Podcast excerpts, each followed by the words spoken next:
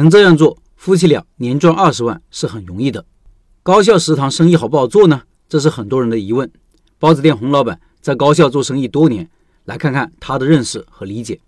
他说：“上期咱们说到了准备办个高校早餐包子特训营，然后有不少朋友响应，他们问我，如果他们把早餐包子开在食堂，聚焦和定位在学生这样的固定群体，是不是相对容易拿到结果？先说答案，肯定是容易一些。我先说结果，夫妻俩年赚二十万是很容易的。之前的文章我说过，纯利润等于营业额减去大约百分之二十五的扣点，减去大约百分之三十五的食材成本，减去百分之十的人工，那净利润约等于百分之三十到百分之三十五之间。也就是说，年赚二十万，月营业额在十万左右。日均三千到四千之间，在一个成熟的食堂里面，百分之八十的档口基本上是固定的，就是赚到钱的，有一定营业额，常年干不会走的。百分之二十的档口是流动的，基本上每年或者每个学期都会调整。百分之八十的固定档口中，绝大多数一年能挣到二十万左右。百分之八十流动的档口呢，基本上年赚十万以下或者亏钱的。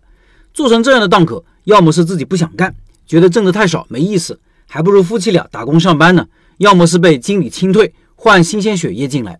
当然，还有个别好的档口，一年三五十万、六七十万都是有的，都是正常的。甚至特别好的，挣一百来万都有的。我的档口月净营业额二十五到三十万之间，年纯利润基本在八十万左右。但是这是我做了十几年的积累，你一上来赚这么多很困难的。所以你要问我大学食堂一年能挣到多少钱，我觉得只要你带着认知去做。年赚二十万是轻松的。什么叫带着认知去做？就是说，你得知道大学食堂的底层逻辑，知道如何去选择合适的学生产品，如何去选择学校，如何去运营等等。